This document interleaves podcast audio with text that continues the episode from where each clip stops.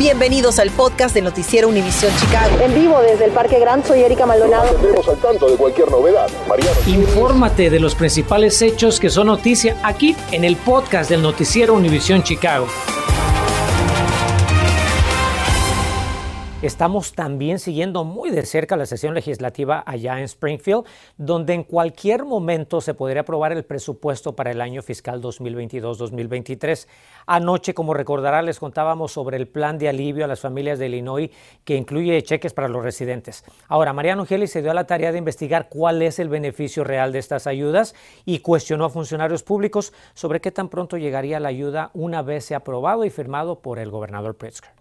El presupuesto del gobernador J.B. Pritzker ofrece 1.800 millones de dólares de alivio tributario. Pero usted en casa seguro se pregunta, ¿y a mí cuánto me va a tocar? Durante toda esta mañana nuestra producción estuvo sacando cuentas y aquí le va el resultado. La iniciativa suspende el impuesto estatal a los comestibles por un año. Lo que significa que por cada 100 dólares que gasta en el supermercado se va a ahorrar apenas uno.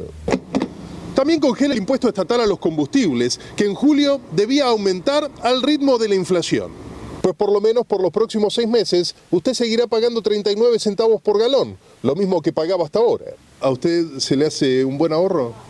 No, desde luego que no, muy poco.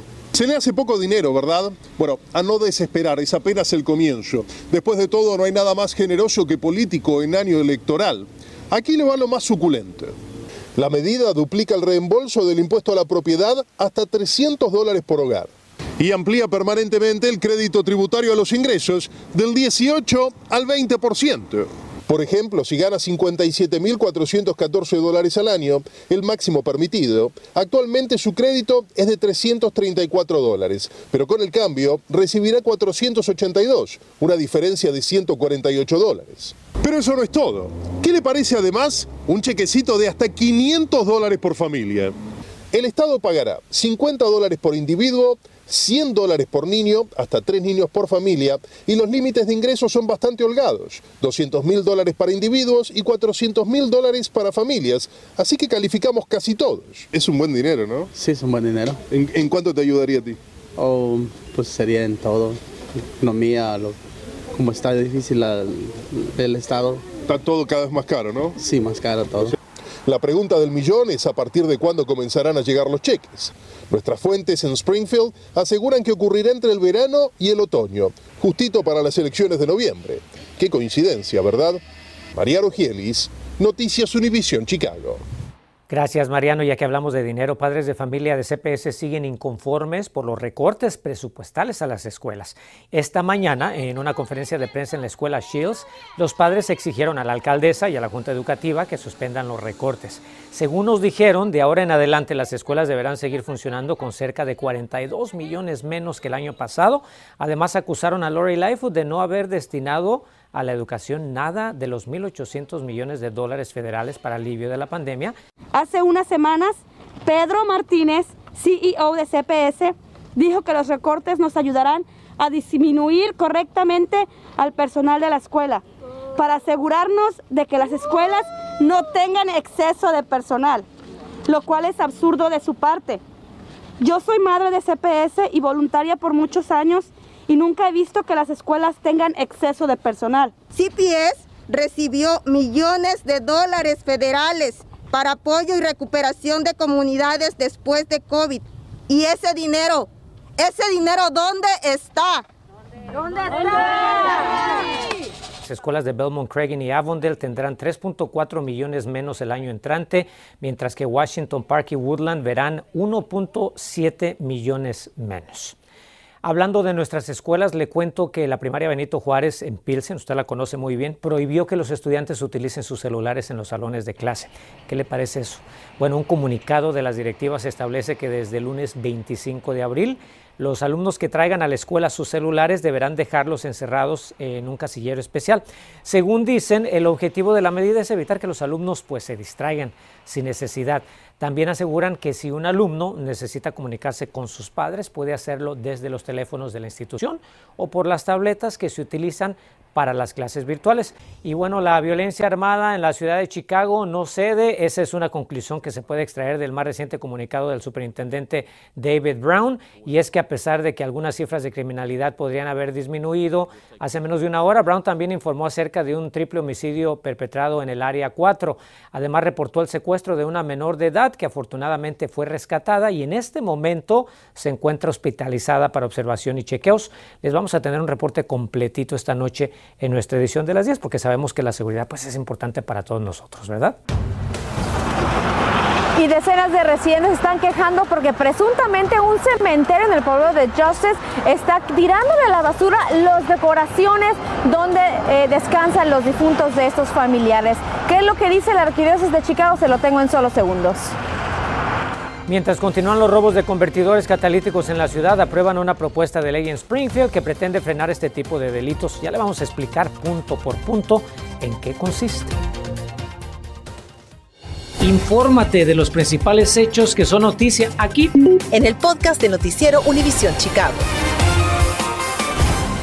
Qué bueno que continúa con nosotros. Fíjese que esta tarde una televidente se comunicó con Noticias Univisión Chicago para denunciar que los adornos que le llevaba a su difunto familiar en el cementerio fueron tirados a la basura, imagínese.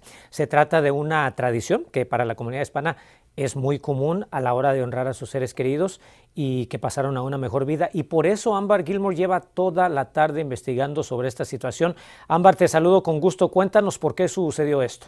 Buenas tardes, Enrique. Te puedo comentar que según los residentes, esta no es la primera vez que ocurre ese tipo de incidentes donde la gerencia pues les está tirando a la basura crucifijos, cruces de madera, eh, también varias decoraciones que estos residentes han decorado para donde están... Eh, están descansando sus eh, familiares. Justamente esta tarde cerca de 100 personas se reunieron a las afueras de este cementerio Resurrección en el poblado de Justice para exigir a la gerencia que pare ese tipo de prácticas. Estos residentes están disgustados porque con el dolor de haber perdido a sus familiares, ahora tienen que lidiar con esta injusticia. Con mucho amor que ellos adornan sus espacios donde sus seres queridos descansan con crucifijos, flores y cruces de madera para que estos literalmente terminen en la basura. La señora Liliana se comunicó con Noticias Univisión Chicago para reportar lo que presuntamente está haciendo este cementerio. Ella acaba de enterrar a su madre justamente hace cuatro meses, cuando vino hace unos días a, pues ver el, este espacio donde descansa su madre, se dio cuenta que le habían tirado la cruz de madera que ellos habían elaborado. Escuchemos sus reacciones. So, llegamos el domingo a decorar, el lunes venimos el día siguiente y todo está vacío. Está nomás la pura tierra, no hay nada. So, nos ponemos a ver cómo nos robaron. Robaron una cruz, no. So, en eso ya nos ponemos medias espantadas, yo y mi hermana. Lo primero que hacemos es que más bien nos vamos y damos la vuelta y vemos un montón de cruces tiradas no era una, no eran dos, eran 100, 150 cruces, eran demasiadas cruces, decoraciones, imágenes de la Virgen, de Dios, de todo. ¿Has hablado tú con la gerencia? ¿Qué es lo que te ha comentado al respecto? Lo único que me están haciendo es dándome números y siguiéndome caminando, oh, habla este número, habla con ellos, habla con fulanito y nadie, nadie nos da respuestas. estábamos planeando ir también a la Archdiocese de Chicago, pero nada. Justamente nosotros comunicamos con la Arquidiócesis de Chicago ya que el cementerio Resurrección es un cementerio católico. No estaban disponibles tarde para hablar con nosotros en cámara, pero nos enviaron un comunicado y hemos preparado unas gráficas para ustedes. Nos dicen que los reglamentos han estado desde 1960 y estas no han cambiado. Se permite un contenedor de decoración por tumba y siempre hemos dicho que todas las decoraciones, ya sea las cruces, las flores y las estatuas, deben colocarse dentro de una maceta y no enterradas en el césped, ya que podrían dañar la cortadora de césped. También comentaron que eh, tienen varias limpiezas, una en marzo y en octubre, además de quitar las decoraciones viejas, colocan una etiqueta en las cruces si estas exceden las limitaciones. La etiqueta es una advertencia para que la familia, eh, pues si no retira eh, la familia esta, este tipo de decoración, en dos semanas el personal las colocará en una área de espera para que los familiares puedan así recogerlos. Así que ese es la, el comunicado de, de la Arquidiócesis de Chicago y historias como esta, como la de Liliana, hay decenas. Justamente estaremos hablando más, estaremos ampliando más sobre esa historia en punto de las 10 de la noche. Hasta aquí la información, estamos en Justice, Illinois. Yo soy Ambar Gilmore. Rezo contigo, Enrique. Muy buenas tardes. Gracias a ti, a nuestro compañero Rafael Varela por el esfuerzo. Y ahora escuche esto, la bandera puertorriqueña de Humboldt Park podría convertirse en un monumento oficial en Chicago y es que una comisión designada para el efecto podría aprobar tan pronto como esta tarde que la insignia metálica que acompaña al llamado Paseo Boricua desde 1995 sea considerada como uno de los monumentos de nuestra ciudad. Como saben, la bandera tiene 60 pies de alto y es considerada una creación de gran valor artístico de modo que estaremos pues, muy atentos para celebrar con toda nuestra comunidad boricua. Continuamos con el podcast del noticiero Univisión Chicago. Fíjese que el robo de convertidores catalíticos sigue a la orden del día. Esta madrugada, para darle un ejemplo, recibimos una alerta con 10 casos de robos de este tipo ocurridos entre el 25 de marzo y el 2 de abril. Pero esta noticia, como usted bien sabe, no es nueva. De hecho, llevamos ya un par de años cubriendo esta historia. Y para ponerlo más en contexto, desde 2019 los robos de catalíticos han aumentado en un 300%. Imagínese, cada uno puede venderse hasta en 300 dólares o más. Todo depende del mineral que contenga. Esta mañana nuestro compañero Jesse Echeverría fue a otro taller mecánico donde le confirmaron que puede tomar solo cinco minutitos para robarse un catalítico. A veces hasta menos tiempo se lo llevan, ya hacen tiempo récord para llevárselo. Este, dependiendo de el vehículo, ellos ven si no hay ningún obstáculo, hasta en 3, 2 minutos se lo llevan, ya son muy rápidos. Hemos escuchado que una de las principales recomendaciones es colocar un tipo de placa para protegerlos. Oh, sí, claro, eh, dependiendo del vehículo, cómo se presta para poner la placa y puede variar en precios, dependiendo 300, 400 dólares y para protegerlo y es una buena inversión. ¿Para qué? Porque te vas a gastar más poniendo en repararlo y, es conveniente. Difícil situación, pero ahora, ¿qué se está haciendo para tratar de frenar este tipo de delitos? Bueno, la legislatura estatal ya aprobó un proyecto de ley que incluye los siguientes cambios. Vamos a tomar nota para que usted esté muy atento. Es el proyecto de ley 107, que requeriría, bueno, cuando alguien vaya a vender el catalítico, el individuo tendrá que mostrar el número de placa del vehículo, también una fotografía o inclusive un video del vendedor. De igual forma, tendrá que verificar el nombre y la dirección del vendedor y debe mostrar una declaración declaración firmada indicando que no tiene conocimiento de que el convertidor catalítico fue robado.